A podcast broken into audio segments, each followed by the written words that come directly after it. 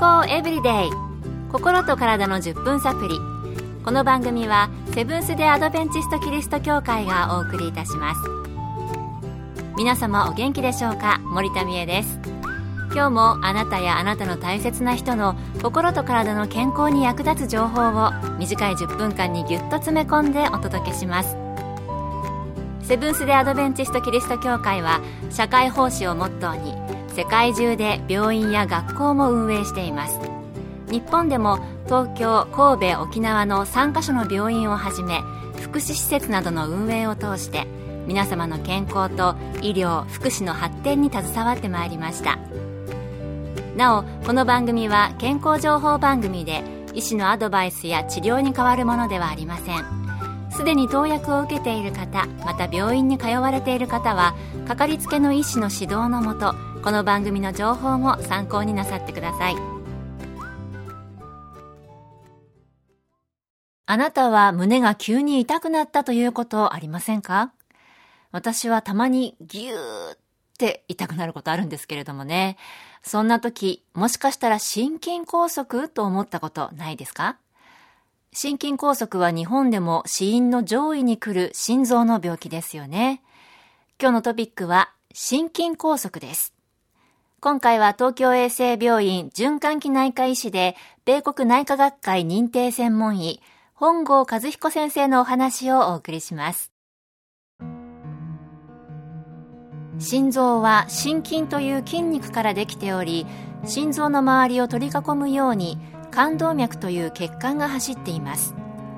この冠動脈にプラークと呼ばれるコブのようなものができ血管内が狭くなると動脈硬化を起こします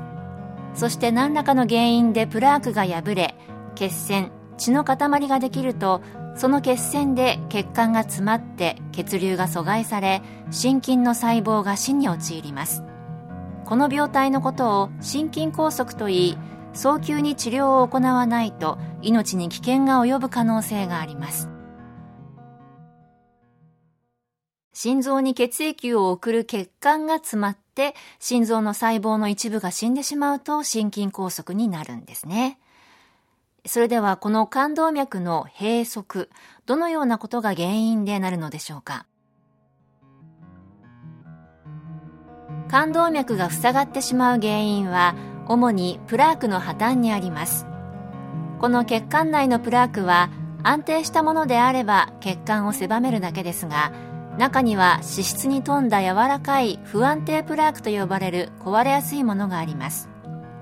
この不安定プラークが身体的あるいは精神的なストレスが引き金となって破綻するとその破れた部分に血小板が凝集して血栓ができるのです。血栓が大きいと血管の完全な閉塞をもたらして心筋細胞の壊死つまり死につながるのです。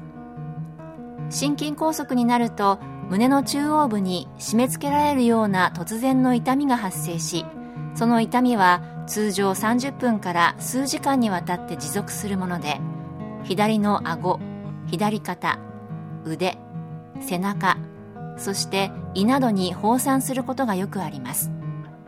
また血圧が低下すると顔面が蒼白となり冷や汗が出てきて脈が弱くなり息が苦しくなります。心筋梗塞の時の痛みは狭心症と違って舌下状のニトログリセリンは効かないことが特徴です突然の胸の締め付けられるような痛みが30分から数時間も続いて痛みが左の顎などにも走っていくというね、ほんと苦しそうですよね。命に関わる病気ですので、一刻も早く病院へ行かないといけないですね。健康エブリデイ。心と体の10分サプリこの番組はセブンス・デ・アドベンチスト・キリスト教会がお送りしています。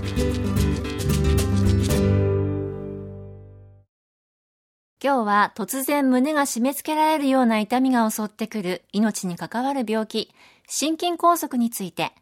東京衛生病院循環器内科医師で、米国内科学会認定専門医の本郷和彦先生のお話をお送りしています。それでは最初のお話にも出ていました、心筋梗塞の原因でもある動脈硬化。この動脈硬化が起こる要因にはどのようなものがあるのでしょうか？動脈硬化が起こる要因として高血圧脂質異常症糖尿病喫煙家族歴メタボリックシンドローム慢性腎臓病ストレスなどが挙げられますこれらのいずれも心筋梗塞発症のリスクとなりますが発症率には男女間で大きな差があり男性は女性に比べて2倍も多く心筋梗塞を発症します。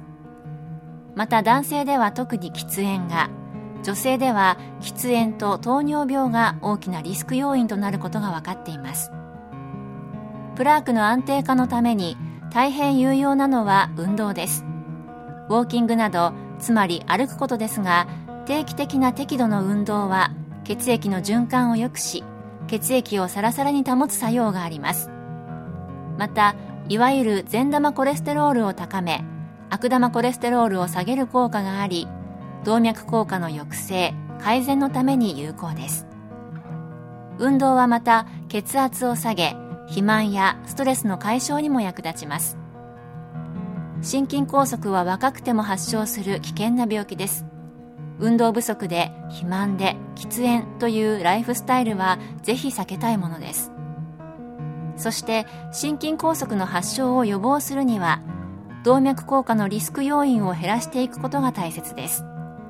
そのためには肉などに多い飽和脂肪酸を控え